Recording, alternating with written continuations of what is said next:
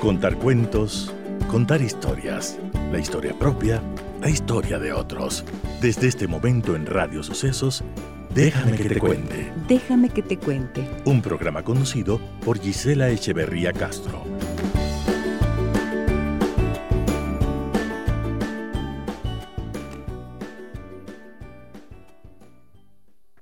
Déjame que te cuente. Déjame que te cuente. Amigas y amigos de Radio Sucesos, muy buenos días, bienvenidas y bienvenidos a nuestro programa en esta mañana de lunes en donde damos inicio a una nueva semana que esté cargada de tranquilidad, de conciencia, de ánimo para superar los desafíos que esta semana nos traiga con la mente y el corazón alineados siempre en nuestros propósitos, caminando hacia el mayor de todos, ser mejores personas cada día, ojalá ser mejores seres humanos y generar mejores relaciones también para nosotros y para los demás. Déjame que te cuente. Déjame que te cuente.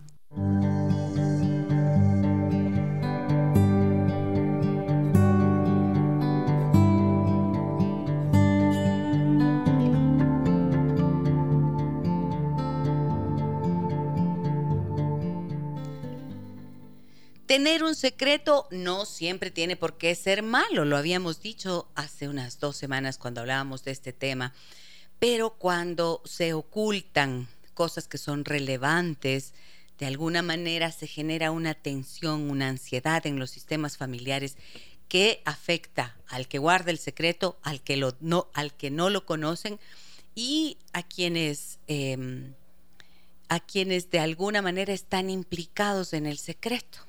Bueno, se piensa que hay cosas que uno tiene que guardar en reserva indiscutiblemente, pero hay otras que no. Y ya veíamos la inconveniencia y la conveniencia de exponer o no la verdad ante ciertas cosas. Esto hablamos con la doctora María del Carmen Borrero y dijimos, tenemos que hacer una segunda parte y aquí estamos para eso, el peso de los secretos. Querida María del Carmen, muy buenos días, bienvenida, ¿cómo estás? Hola Gise, ¿cómo estás? Buenos días con todos. Encantada de estar aquí para continuar este tema que realmente es importante y que despertó mucho interés, ¿no? Así es, se nos quedó ahí eh, con algunas inquietudes y voy a partir con una de las historias que nos compartieron en ese día y que están, está aquí para trabajarla. Verás lo que nos dicen.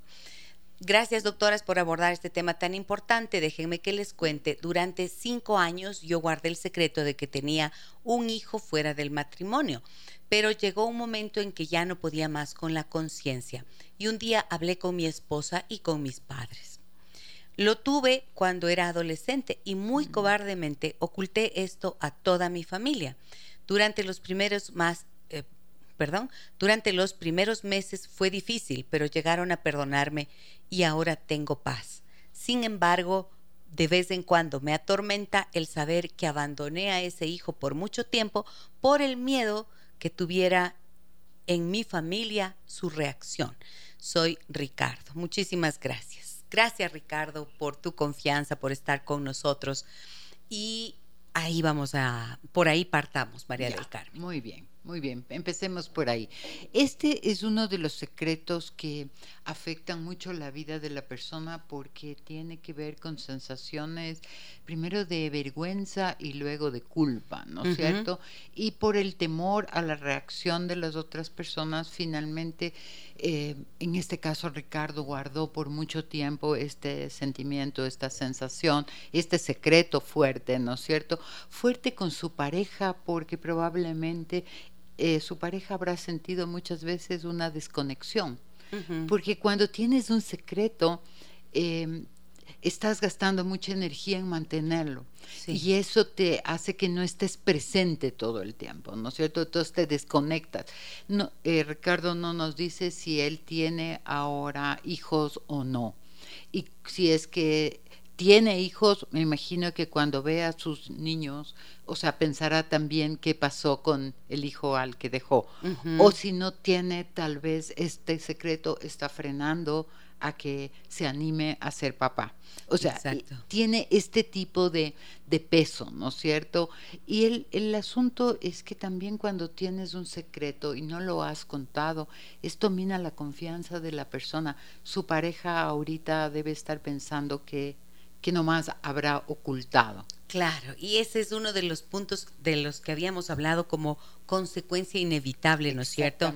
Que de repente cuando revelas el secreto, todo lo que has dicho cae en el terreno de la duda. Entonces dices, ah, pero me ocultaste tanto tiempo y ahora... ¿Qué más habrá? ¿Qué más habrá? Y te quedas con la sensación de no saber qué mismo es lo que has vivido. O sea, es complicado. Pero, por ejemplo, una vez que ya la persona se anima a decir el secreto, ¿cómo podría minimizar el impacto o la reacción y sobre todo pedir que sea comprendida y respetada su verdad ya que salió? Exactamente. A la luz. Exactamente. Yo creo que el momento que ya se revela el secreto, hay un proceso de, tiene que haber un proceso de sanación y tiene, yo digo exactamente un proceso, porque no es que mágicamente, porque ya lo dijiste, uf, como que ya me desahogué y ya pasó. No, hay un proceso de asimilación en las personas que reciben el secreto y también en él. Yo creo que una vez que él ya lo sacó a luz, ahora sí tendría que trabajar en buscar ese hijo, porque probablemente es, hay un hijo que también tiene un secreto, no sabe quién es su padre. Eso, y ahora, y, ahí pensemos en esto también, ¿no es cierto? Del otro lado, este hijo, mira que me contaron el otro día una historia complicada. Em, me decía un señor que tuvo una relación con una mujer que estaba casada durante algún tiempo y que de repente un buen día ella lo llama. Dice que habían pasado 11 años de cuando tuvieron esta relación. Y le dice, ¿sabes que quisiera verte? Y lo cita en un parque. Va al parque a la hora prevista y encuentra a esta mujer con un niño. Y entonces ella le dice, este es tu hijo. Y él se queda muerto del mm. impacto y el niño se queda peor porque ella él había crecido siempre pensando que su padre era pues la pareja de su mamá no claro entonces eh, este hombre me dice me sentí tan mal porque no supe cómo reaccionar y le eh, transmitió un mensaje equivocado, un mensaje que nunca hubiera querido al niño. Entonces yo pensaba ese momento, si este niño fuera el que está en consulta conmigo en este instante y yo le preguntara, ¿cómo fue para ti que tu madre te presente de pronto al que ha sido tu papá biológico? ¿Qué me diría? ¿No es cierto? ¿Y qué crees que te diría? Yo pensé que me diría, a mi mamá está loca, pues. Sí, le detesto a mi mamá. Le odio a mi madre porque me ha roto la, la, la vida que he tenido. Le detesto a mi mamá. Em, estoy muy enojada con mi mamá. Rechazo este nuevo papá. Pero finalmente, cuando el niño va creciendo, asimilará esta situación y entenderá y no vivirá con este peso de si es que lo hubiesen ocultado. Porque muchas veces las personas por proteger, por amor, por proteger, no cuentan el origen de, una, de una persona, ¿no es cierto?, de un niño. Entonces se queda callada, no le dice nada, le protege y, como dicen, se va con el secreto a la tumba. A la tumba. Pero resulta que se va a la tumba, pero el secreto no se ha ido a la tumba. Claro, y además a veces se van a la tumba desde estando en la vida misma, porque guardar el secreto se convierte en un, en un generador de malestar tan importante que tu vida se reduce como experiencia. Totalmente, totalmente. Tengo mensajes en el 099 55 6 39 90. Ustedes saben que ese es nuestro número de contacto y siempre me da tanto gusto poder compartirlo con ustedes. Mira lo que nos dicen aquí. Hola Gise, buen día, feliz semana para todos ustedes. Saludos a la doctora María del Carmen. Yo tengo un secreto que a veces no me gusta decírmelo ni a mí misma. Mm. Y tampoco me atrevo a contarlo aquí. Solamente te puedo dar como pistas que fui madre en un momento que no debía Mm. y que no tengo una relación ni conozco quién es hoy mi hija. Mm. Mm. Sí, me imagino. Muchísimas gracias por tu confianza. Siempre lo digo, no me dices el nombre, te voy a decir Anita, ¿ya? Anita. Sí, sí, este creo no que... atrevo a confesármelo ni a mí misma. Sí, es, un, es que eh, hay una sensación de muchísima culpa, de muchísima culpa y de mucho mucha vergüenza y parte de sanar el secreto es también la autoaceptación, ¿no es cierto? Y el entender el contexto. Ella dice, era un momento que no estaba lista para ser madre. Y dice, no sé dónde está ahora mi hija. Ajá, no sabe dónde Probablemente, está. Tal vez probablemente la dio en la dio en adopción. adopción. Sí, probablemente lo que pasa es que la dio en adopción. Y entonces esto es como, esto es lo que a ella le cuesta muchísimo, ¿no es cierto? Eh, no sabe dónde está, pero tampoco nos dice Anita qué está pasando ahora en el presente, ¿no? No, solamente dice que no y que es algo que le cuesta decirse a sí misma. Pero yo pienso que, María del Carmen, la vida humana no es un camino de perfección, ni mucho menos, y esto lo decimos insistentemente, ¿verdad? Así es. Y pienso que no tampoco nos dice la edad, Anita. Pienso que sea cual sea el tiempo que ha cargado con el peso de la culpa, quizás sea suficiente como para que empiece a buscar un camino de perdón, A ver, de una, perdonarse a sí, sí, misma. una forma, una forma de, mm, de perdonarse es poder hablarlo. Yo creo que, miren, yo siempre pido, pido mucha, pido disculpas porque no quiero que se malinterprete lo que yo digo a veces con respecto a temas de religión. Pero la confesión, la confesión tiene el sac- sacramento de la confesión. Bueno, no Creo sé si es que sí es sacramento. sacramento. No sé, pero bueno, eh, el- la confesión, qué ignorante. Después de 12 años de colegio de monjas me van a Eh, votar de, de las exalumnas a mí. Pero bueno, la confesión eh, es una forma de, mm, de sanar los secretos, porque cuando las personas van a confesarse, entonces admiten frente a otro y sobre todo lo verbalizan. Em, y el, el hecho de ser escuchado, aunque no te digan nada, y de que tú te escuches decirlo, eh, ya sana. ¿no es cierto? Y esto, otra vez mi famoso padre Grims, que siempre estaba presente en, Sí. mis, en mis recuerdos y en mis aprendizajes, él decía esto, decía la confesión, más allá de, de que sí es un acto que hacemos las, los- las personas católicas, eh, tiene terapéuticamente el don de la sanación. Porque mientras el secreto es solo tuyo, la culpa está dentro de ti. Cuando ya lo hablas, lo puedes verbalizar, lo puedes decir, esto libera. Lo liberas. Lo ajá. liberas y si hay un otro que tiene que ser un, de verdad tiene que ser una persona empática, inteligente emocionalmente, para que no juzgue, porque si juzga, o sea, el secreto se vuelve más problema, ¿no es cierto?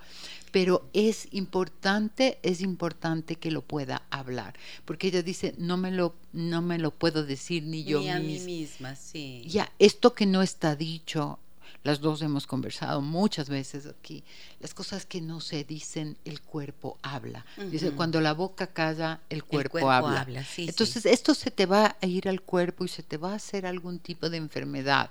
Y eso no es lo que queremos que suceda. Correcto. Y la culpa específicamente, miren, cuando uno carga una culpa, pensemos, el culpable siempre espera un castigo. Y cuando es algo que, mm, que ha estado allí durante tanto tiempo, ahora que yo ando leyendo muchas cosas precisamente sobre em, el efecto que las emociones tienen en el cuerpo, he aprendido, María del Carmen, que la culpa siempre busca dolor. O sea, inconscientemente la persona que carga una gran culpa, de repente empieza a desarrollar dolores en el cuerpo. Incluso ese llamado fibromialgia, por ejemplo, es, que es un dolor generalizado, ese suele ser uno de los de las enfermedades o de la manera de expresarse de que el cuerpo tiene, perdón, de expresar que está cargando con una culpa tan Fíjate, potente. Así es, así es. Entonces, Anita, tal vez es el momento. María del Carmen te está ofreciendo dos caminos, ¿no es cierto? Uno puede ser la confesión para que puedas empezar a verbalizarlo. Y otro, como siempre decimos, los procesos terapéuticos. Ahí, con seguridad, ahí no vas a encontrar eh, juzgamiento alguno. no. Y sabes que usaste una bella frase. Dijiste, es una manera de liberar. Ujú. Trabajar con liberar la palabra es liberar una parte de la emoción. Totalmente, totalmente. Es que el momento en que pones en palabras lo que estás sintiendo, estás pasando de tu parte emocional a tu parte racional y ese momento entonces la puedes procesar. Si no, es muy difícil procesar. Queda dando vueltas y solamente se va haciendo este efecto como de escalada, como conocemos vulgarmente como la bola de nieve. ¿no es cierto? O sea, cada vez se va haciendo más grande, más grande, más grande, porque cuando solo estás en la emoción, no logras saber cómo salir de allí. Al momento que tú, al para expresar tu emoción, tú tienes que poner, buscar una palabra, ya se activa el otro hemisferio del cerebro. Así es. Y bueno, y también contamos con herramientas importantes que ahora facilitan esa liberación de las emociones. Y miren, les quiero compartir algo, algo bello que pasó este fin de semana. Bueno, eh, los estudiantes de RIMAN Escuela Sistémica del Ecuador finalizaron su formación y ellos hicieron la especialización en NILE, que es un método que yo he desarrollado basado en la narrativa y el modelo narrativo de terapia sistémica y la liberación emocional. Entonces, eh, ellos eh, tuvimos una ceremonia preciosa en el Hotel Dan Carlton con eh, sus familiares, integramos a sus familias, eh, hicimos la parte lúdica y la parte formal, eh, pusimos capas, togas, entregamos los certificados eh, con el aval de la Universidad Católica de Ibarra y también hicimos eh, una entrega de regalos. Nosotros entregamos unas plantitas porque para mí esto simbolizaba como están llamados ya a florecer, ¿no es cierto?, dentro de su camino profesional.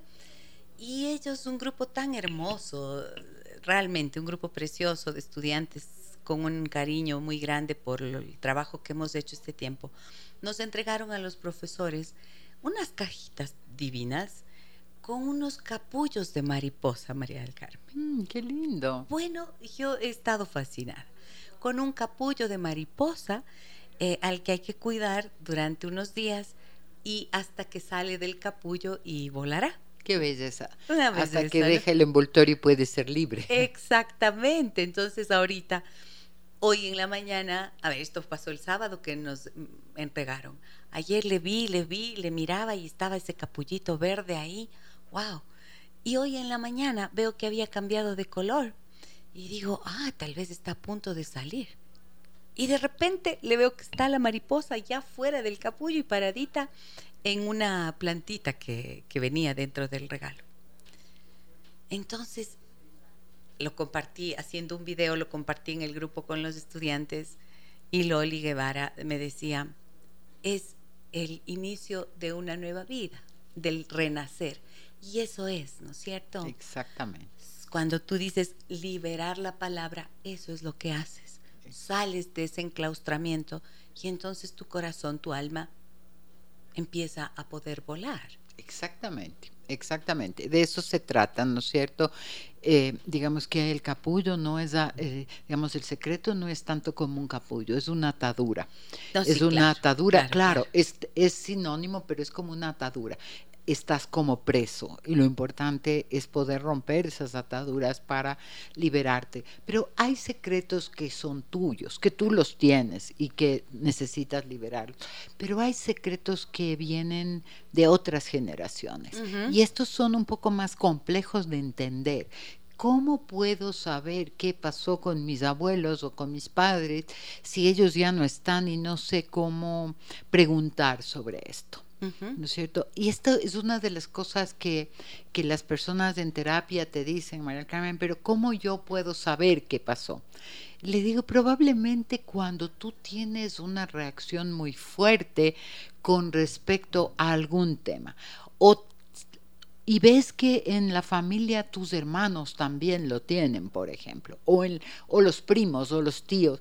Entonces es como, por ejemplo, una reacción muy fuerte es, tengo una aversión al alcoholismo o tengo muchísimo miedo al tema del suicidio o me enojo muchísimo con el tema del aborto, pero me genera una reacción emocional muy fuerte, que puede ser en contra de o estoy apasionada por este tema y lo defiendo a ultranza. Ahora, esto es difícil de entender, ¿no es cierto? Sí. Pero corresponde a lo que habíamos explicado, que es ese saber inconsciente. Y atreverse a destapar los secretos no es tan sencillo. Pero tenemos derecho a conocer nuestra historia y a conocer la verdad. Sobre todo, sobre todo necesitamos conocerla porque si no estamos reaccionando a mandatos eh, inconscientes, repitiendo pautas que muchas veces no queremos hacerlas. Entonces, si una persona elige vivir de X o Y forma, es respetable. Lo que es triste es estar como programada para hacer algo más allá de lo que tú quisieras. Muy bien, dijimos, en esta segunda parte vamos a hablar de los secretos que tienen que ver con el origen de las personas y por ahí estamos, ¿no es cierto? sí. Eh, por ahí estamos precisamente transitando. Y actualmente, eh, desde hace algunos años, existe lo que se conoce como métodos de reproducción asistida. Así es. Entonces, allí generalmente lo que se hace es trabajar con óvulos donados, con esperma donado. Los profesionales hacen la famosa fecundación in vitro em, y se coloca, por ejemplo, en el útero de la madre que no ha podido gestar. Ya, ese es uno de tantas. Pero allí precisamente, por ejemplo, surge algo que es importante. Una de las premisas con lo que los profesionales trabajan es con el intercambio de óvulos, por ejemplo. Si hay dos parejas que están buscando eh, tener un hijo, cada uno debe encontrar un donante y llegan con ese donante y luego intercambian los óvulos ellos internamente. O sea, que quien recibe el óvulo no sabe quién es la donante. Quien recibe ese esperma no sabrá quién es el donante. Y claro, muchas veces cuando ya los niños han crecido, el hecho de haber gestado a ese bebé hace que se piense, es mi hijo, es mi hija, ¿no es cierto? Y en algún momento ha llegado el dilema de, le tengo que decir que no soy yo. Que, por ejemplo, si soy una mujer, no fui yo, no fue mi óvulo, por lo tanto esta hija tiene un paquete genético que no me pertenece. Eh, tendré que decir que utilicé eh, este tipo de métodos de reproducción asistida y que, por ejemplo, el, el esperma no fue el de su papá. ¿Qué piensas de esto? A ver nos plantea una duda ética. Sí, nos plantea una duda ética, exactamente. Yo creo que depende muchísimo de cómo la persona que está haciendo esta reproducción asistida, de la forma como tú lo explicas, ¿no es cierto? Que porque no siempre es así. A veces la reproducción asistida lo que es es una fecundación in vitro del mismo óvulo y del mismo esperma de la pareja, sí. pero que no, por X razón, no puede concebir adecuadamente.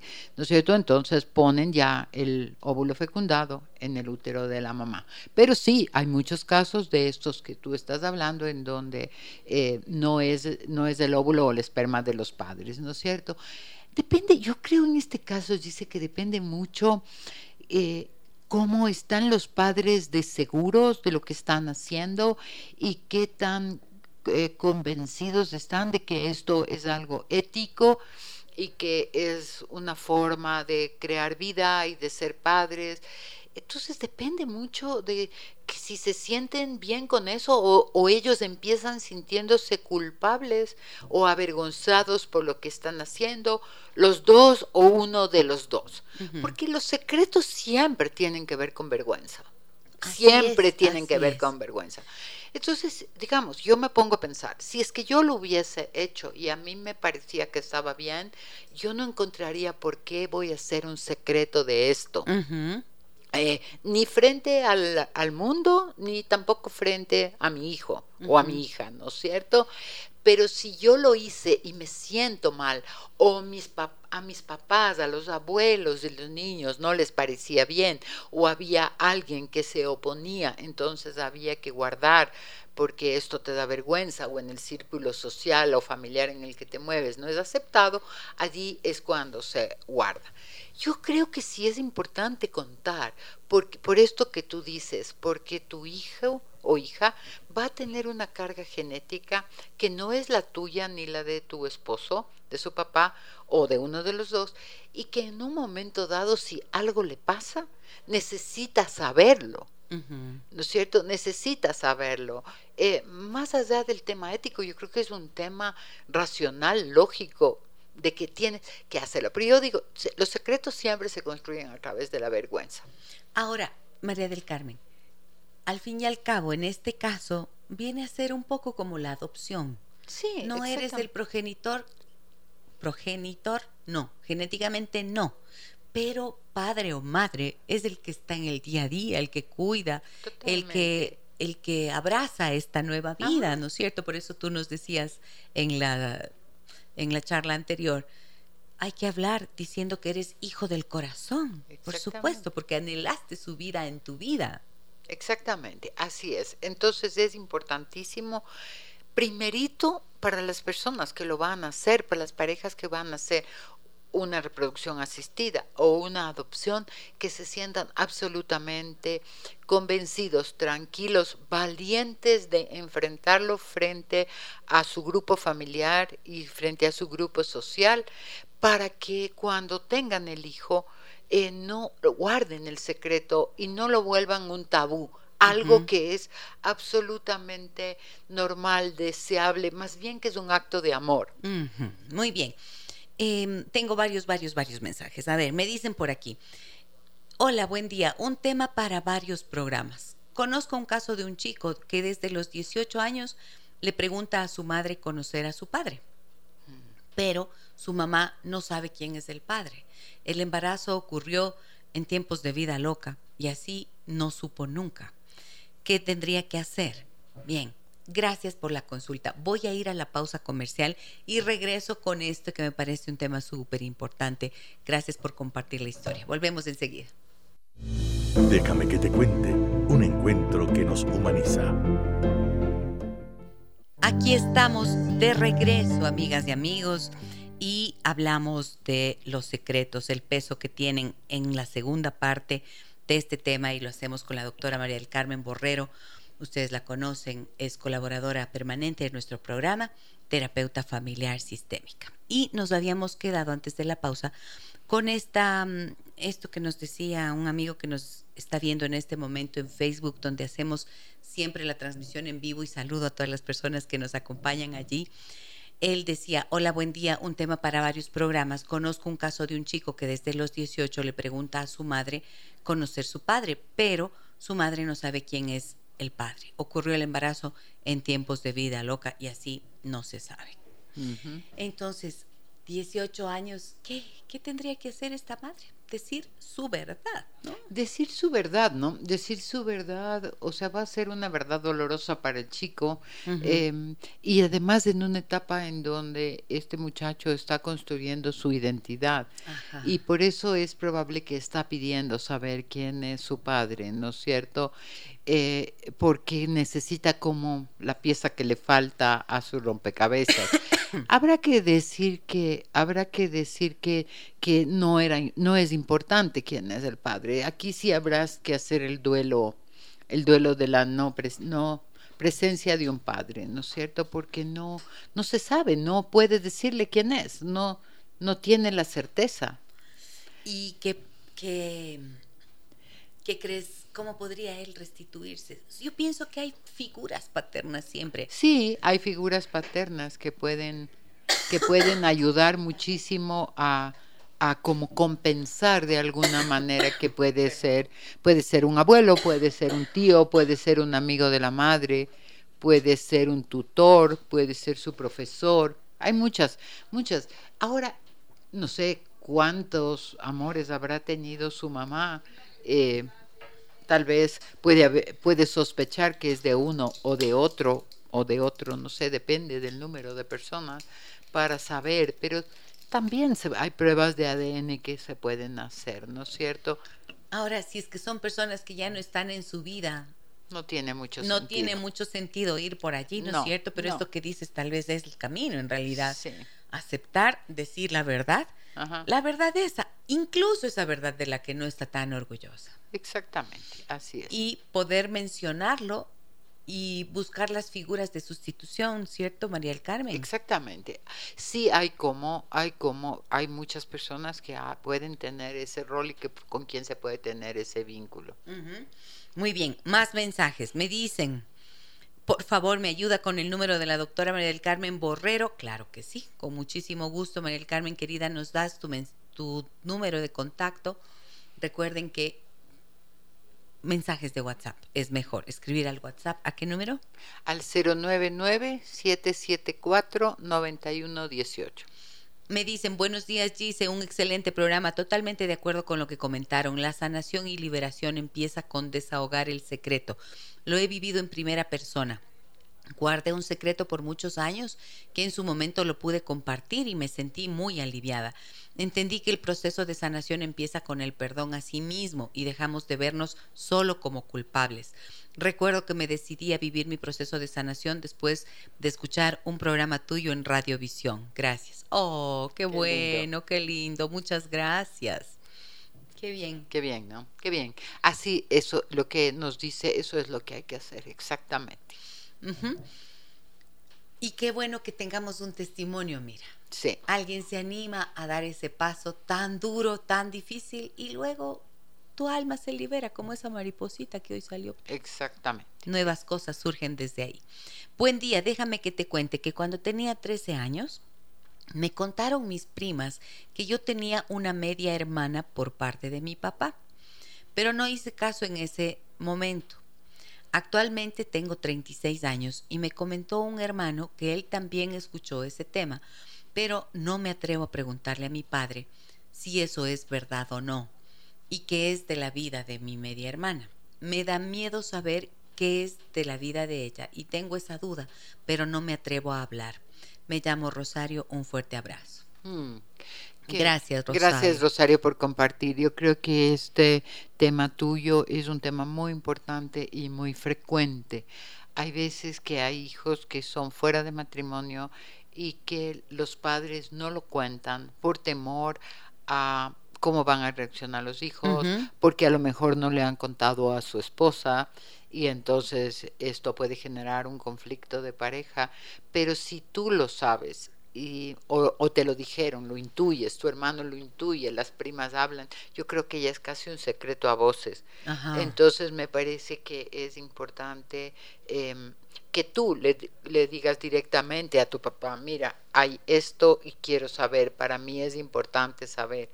Ahora que tu papá está vivo, está presente, es importante eh, resolver esos temas, porque como comentábamos en el programa anterior, muchas veces pasa que se guarda, se guarda el secreto y de pronto los hijos de fuera de matrimonio asoman el momento de, la, muerte, y esto junta dos hechos muy muy dolorosos y genera esos duelos complicados, ambiguos, o sea, donde hay no enojo, sabes qué sentir, exactamente, que no sabes qué sentir porque te da pena, te da mucha tristeza de tu padre o de tu esposo, pero al mismo tiempo te da mucho enojo y mucha ira por haberte sentido eh, engañado. engañado, exactamente, esa es la palabra. Entonces, creo que en este caso, Rosario, sí es muy importante que tú le preguntes a tu papá abiertamente, de pronto vas a ayudar a que él pueda liberar este secreto y si él te dice no, no hay, pues bueno, te quedarás en paz, pero es importante eh, abrir esta inquietud. Fíjate que hace algún tiempito vi una joven eh, que en consulta me decía que mm, tenía su duda acerca de precisamente que la hermana mayor no era hija de su padre. Mm. Y fue al psicólogo y le dijo al psicólogo que ella quería preguntarle a la mamá para que le dijera la verdad. Y el psicólogo le dijo que no, que ella se quedara callada, porque entonces si es que iba y le preguntaba a la madre, estaba rompiendo con la necesidad de su mamá de guardar en secreto. Y me decía, y yo le digo, ¿y cómo fue eso para ti? No, dice, o sea, me, me sentí mal por haber pensado siquiera en ofenderle a mi mamá con la pregunta. Y creo que esos son conceptos equivocados, ¿no? Totalmente. Y por eso lo estamos diciendo aquí con categóricamente. Si Total. tiene un hijo, una hija, derecho de preguntar a su padre y su madre y su padre tienen que estar, tienen la obligación de responder con la verdad.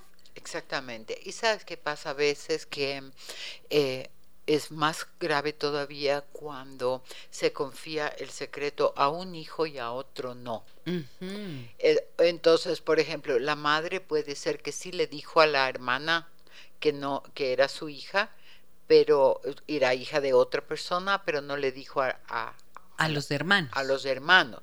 ¿no es cierto? Entonces la chica que tiene, que es la portadora del secreto, se vuelve cómplice del secreto y esto genera una cantidad de problemas muy, muy fuertes. Entonces, si un hijo tiene una duda, tiene que preguntar.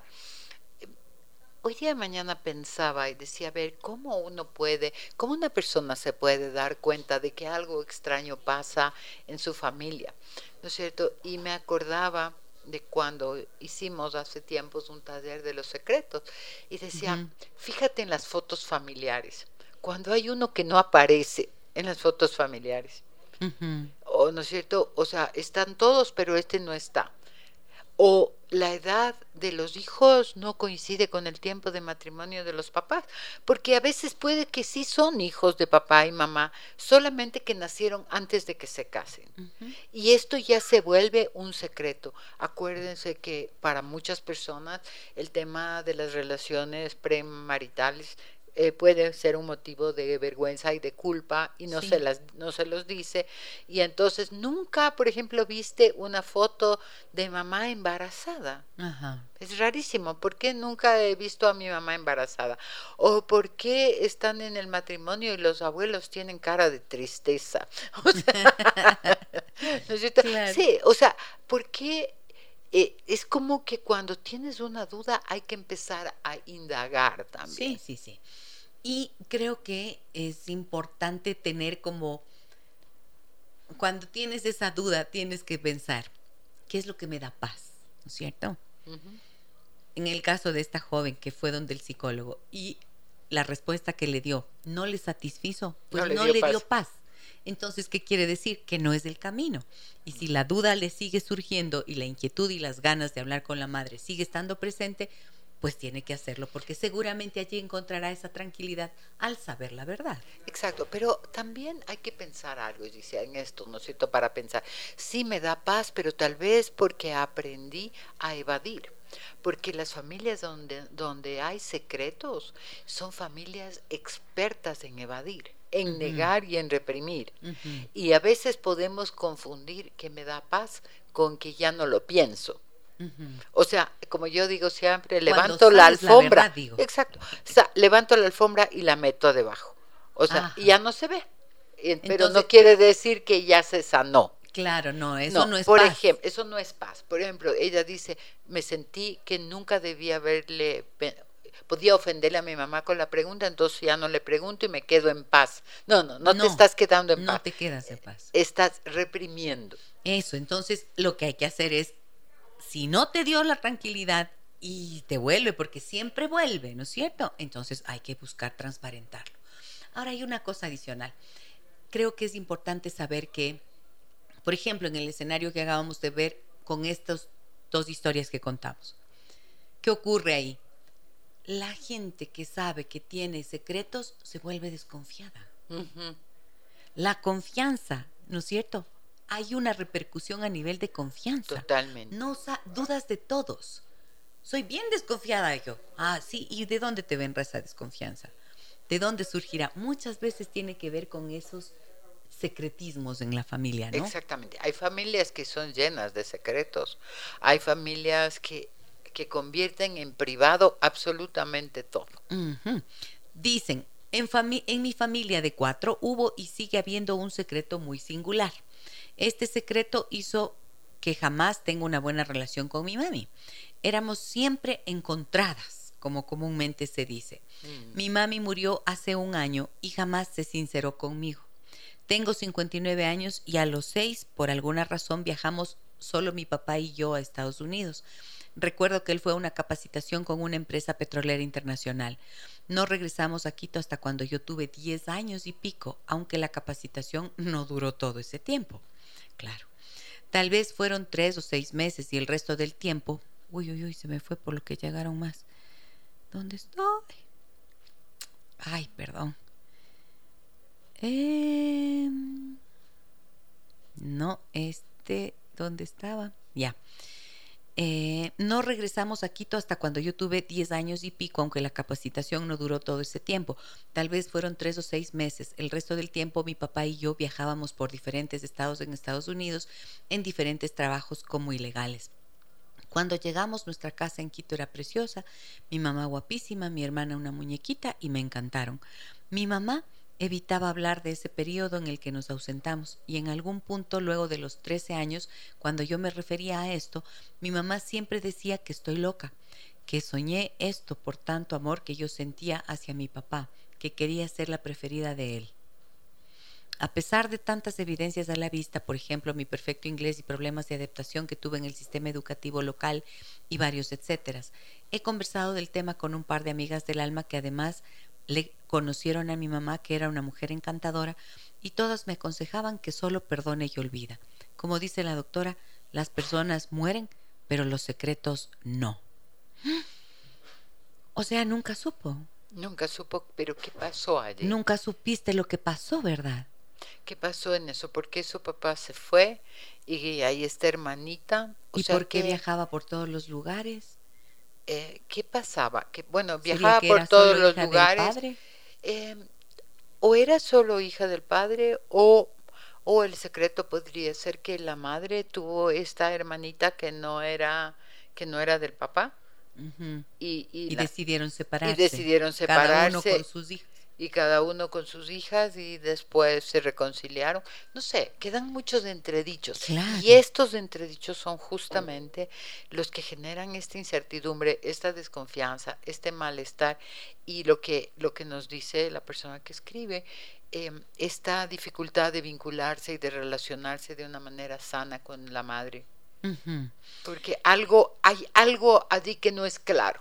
Claro, y dice que falleció la madre y se llevó el secreto. Nunca se lo dijo. Nunca se lo dijo, pero ella, como bien dice, se murió la madre, pero el secreto sigue y a El ella le sigue sigue. incomodando. Sí, Eh, si el padre vive, tal vez tendría que hablar con el padre, tal vez eso le ayudaría. y pedirlo, pedirlo de verdad. O Sí. sea, pedir es importante para mí saber esto. Necesito, mi corazón, mi vida lo pide, lo reclama. Sí. Sí, ojalá, si tu padre está vivo, por favor, ojalá puedas hacer, dar ese paso. Mira lo que nos dicen. Gisela, buenos días. Dígame, Miriam, les cuento mi historia. Soy hija de mamá soltera, pues a ella le violaron dos personas. Y no sé, hija de quién soy. Tengo 48 años y a mi mamá nunca le he preguntado. Mi madre ya falleció, somos dos hermanas, pero no sabemos si somos hijas de la misma persona. Gracias, Miriam, por compartirnos tu historia. Sí, Qué difícil, ¿no? sí, qué duro, qué duro, pero miren, no sé, no nos dices o, yo, o a mí no me queda claro, eh, tú sabías que a tu mamá la violaron y que tú Dos eres personas. dos personas y eres producto de esa violación. Mira, yo creo que ser hija de madre soltera no es un hándicap, no es una desventaja. Es, es- has tenido el amor de tu mamá, ¿no es cierto? Eh, De esas mamás que hacen de mamá papá que- y que pueden ser maravillosas y que pueden crecer. Si era un violador, yo creo que no necesitas conocerlo. O sea, no hay necesidad. Más bien, como perdonarlo, ya. Lo que a ti, eh, lo que tú no sabes es si es que tu hermana también es producto de una violación. A la final, eh, tu hermana y tú son hijas de la misma mamá y eso es lo que más importa, yo diría, ¿no es cierto? Sí. Eh, pero el tema de la violación, yo quiero saber si es que tu mamá te lo contó eh, o si tú te enteraste luego y cómo te sientes al respecto de eso. Sí, sí. Mira, me encanta esto que acabas de decir, María del Carmen. Saben que las dos son hermanas. Y en serio, ahí, por ejemplo, me parece que es importantísimo aplicar el cuándo la información necesitas conocer y cuándo no. Sí, no, este no. Fue un no. violador, violó a tu madre, ¿para qué? O sea, yo creo que más bien lo que sí sería, le te haría muy bien Hacer es como poder hacer ese duelo y poder sacar ese enojo que seguramente lo sientes hacia este hombre que violó a tu madre, que es tu padre, pero que no importa, o sea, el tema, el tema que sea tu padre es irrelevante, pero sí hay que sacar el enojo de la violación a la madre. Eso. Eso sí, el Eso. enojo y la tristeza y el dolor. Y tú no tienes por qué sentirte culpable por eso, porque tú no lo elegiste. Sí. Y miren ustedes. Uno no elige cómo nace. Entonces no tiene por qué sentirse culpable de algo que no ha hecho. Sí, miren cómo lo dice la doctora María del Carmen Borrero. Eso es lo que suele ocurrir cuando estamos en terapia. Buscamos un camino para que las personas puedan sentirse en paz, no para que sigan sufriendo perpetuamente con algo que no corresponde. Y tampoco Porque que no se puede cambiar la, vida, realidad. Eso iba a decir, que porque hay una realidad en la vida que es irremediable. Hay cosas que son irremediables y que lo que tienes que hacer es tratar de aceptarlas para poder alcanzar esa tranquilidad. Pero aceptarlas después de haber hecho, dice, este proceso Eso, que sabemos, ese duelo que ese duelo que decimos que es primero aceptar que pasó, digamos, eh, afrontar lo que pasó y hacer todo el proceso de duelo, que es enojarte, eh, después llorar, después finalmente terminar aceptándolo, no estando de acuerdo, pero aceptándolo y viendo que hay cosas que no se pueden cambiar y seguir adelante. Tu número, doctora, me piden nuevamente, por favor. 099-774-9118. En el muro de Facebook donde hacemos la transmisión en vivo dejamos siempre los números de contacto de nuestros profesionales para que ustedes acudan a ellos en caso de que se den el permiso de actuar y de empezar a sanar desde una perspectiva terapéutica profesional y muy responsable, ¿ok? Me dicen, buenos días, voy a leer todos los que tengo porque son varios y para poder hacer un cierre, ¿ya? Buenos días, mi nombre es Toño. Desde los nueve meses crecí fuera de mi seno familiar porque según la historia de mis padres, mi madre enfermó, mi padre trabajaba y no podían estar pendientes de mí y de un hermano mayor. Así que terminaron encargándonos donde unos familiares. A mi hermano lo recuperaron y a mí no me dejaron por esto y a mí me dejaron con esta familia. Tengo 47 años. Cuando a veces converso con mi padre y él toca el tema de que solo en su trabajo era feliz, que ahí tenía su familia, o sea, su trabajo era su mundo, yo resiento mucho y le digo que entonces su familia no le importó. ¿Qué sentido tuvo al habernos traído al mundo? ¿Será que tengo que liberarme de algo y cómo saberlo? Porque cuando hablamos de eso siempre me da iras. Gracias. Claro, ya lo Bueno, dijiste. Ya lo sí. dijiste ahorita, lo estás diciendo al escribir Claro. esto, ya nos estás dando cuenta de que claro que tienes algo que liberar. Justo esa ira. Exactamente. Ahí está, justo esa ira. Buenos días, Gisela, me dicen. Conozco la historia de una persona que la propia madre utilizaba la maldad para hacerle daño. Amarre o sujetar a una persona valiéndose de... No entiendo el mensaje, discúlpenme. No, no lo entiendo. Perdón, no comprendo la redacción. Quiero comentar que la razón por la cual yo me guardaba este enojo es porque mis papás eran una pareja modelo y siempre me amaron mucho. Yo no quería incomodarles con esto que a mí me hacía ver como la diferente. Hasta llegué a pensar que yo no era hija de mi mamá porque yo era rubia, ojos claros como mi papá, pero con los años hoy veo que tengo mil cosas físicamente de mi mamita y hasta el temperamento y carácter de ella. Eh, padres ideales. Mm, padres ideales. Eso es otro tema. Sí. Ese es otro programa, María. Sí, el de padres ideales, sí. Hola Gise, déjame que te cuente. Tengo 40 años y voy separada tres años. La principal razón fue la constante infidelidad de mi ex esposo y su costumbre de mantener su vida en secreto y de mentir constantemente, aún después de casados. Una vez separados, yo establecí que no quiero a alguien así en mi vida. Otra vez, cuando conozco gente y detecto a alguien que miente o guarda secretos, soy muy radical y enseguida pierdo la confianza y el interés. ¿Sentir esto es normal? Que tengan ambas un excelente día. Yo creo Muchas que gracias. Sí, gracias. Yo creo que es normal y además es un aprendizaje, ¿no?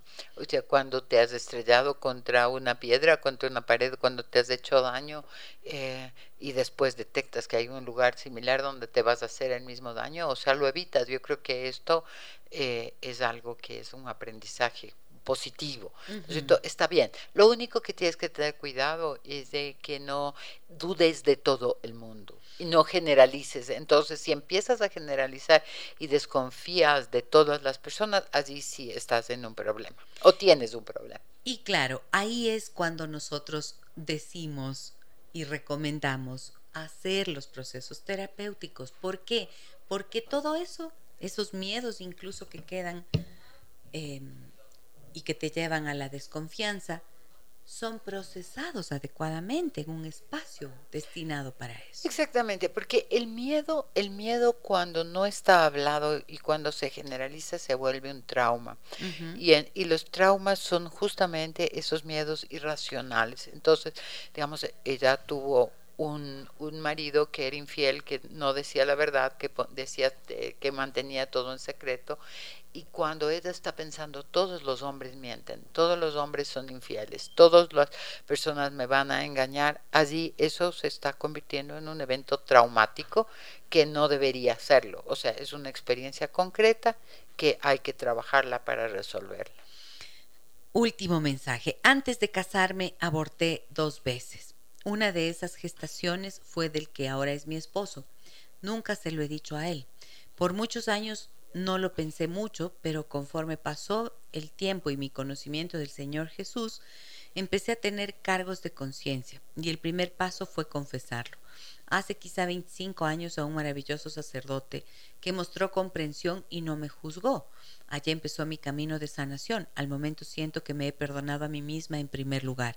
¿Debería confesarlo a mi familia? Temo no tengan la madurez emocional para escucharlo. A ver, yo creo que esto es un tema que, que le afecta a ella. Creo que sí hay que entender cuál es la madurez emocional que tiene su familia, pero creo que sí hay que contarlo en algún momento. Eh, sobre todo eh, si tiene hijos, creo que sí es importante contarlo, porque son patrones que se repiten. Son patrones y quizás hijas van a estar allí Así repitiendo el patrón. Exactamente. Y, todos, y todas sintiéndose sin el permiso, permiso, de poder hablarlo y de encontrar el apoyo emocional que uno requiere cuando va a pasar por semejante situación. Exactamente. O puede ser que la persona que nos escribe, esta mamá, eh, también tiene unas, unos comportamientos y unas conductas o una comunicación no verbal que está no sé, como matizada, por decirlo así, de alguna forma por este evento y que está transmitiendo ciertos mensajes que no son sanos para las hijas. Porque esto es lo que pasa con los secretos. Los secretos buscan como, como el agua por donde salir. Uh -huh. Y entonces puede ser que tapas todo, la, no lo hablas, no lo verbalizas, pero sale. Ay. Y sobre todo lo, la parte más preocupante es que son patrones que se repiten.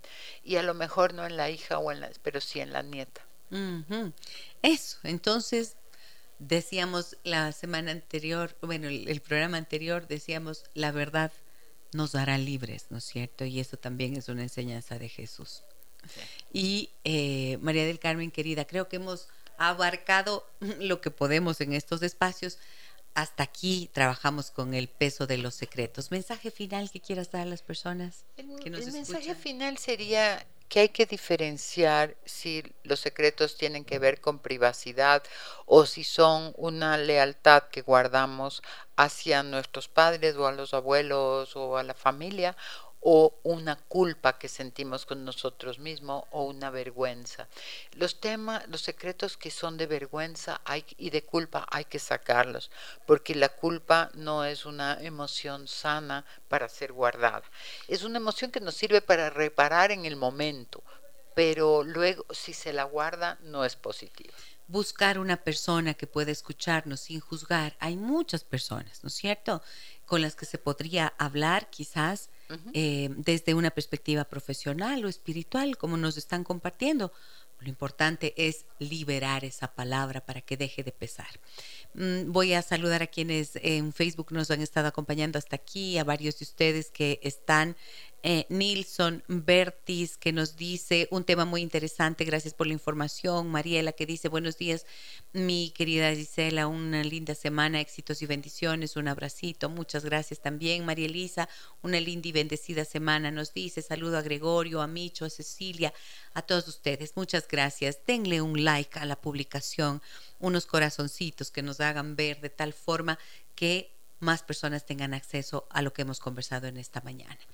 Doctora María del Carmen, siempre es tan grato compartir contigo este espacio. Gracias por venir una vez más. Muchas gracias, dice para mí también. Es muy grato estar aquí. Mil gracias por la invitación. Nos reencontraremos pronto con la doctora María del Carmen Borrero. Mañana a partir de las 9 horas con 30 estaremos nuevamente junto a ustedes a través de 101.7 FM esta emisora eh, a través de la que llegamos a todos ustedes. Les agradezco a quienes escriben, a quienes nos cuentan sus historias y también a quienes están en el silencio haciendo parte de esta comunidad de gente interesada en su desarrollo personal y familiar. Mañana, ¿qué tenemos? ¿Qué pasa? No, ¿qué puede pasar? ¿Qué puede pasar cuando tus hijos prueban drogas? Hablaremos con el doctor Marco Rano, terapeuta familiar sistémico, experto en adicciones. No se lo pierdan. Un abrazo grande a todas y todos. Soy Giselle Echeverría. Hasta mañana. Las historias que merecen ser contadas y escuchadas. Historias que conmueven, historias que inspiran. Mañana, desde las 9 y 30, déjame que te cuente. Déjame que te cuente. Con Gisela Echeverría Castro.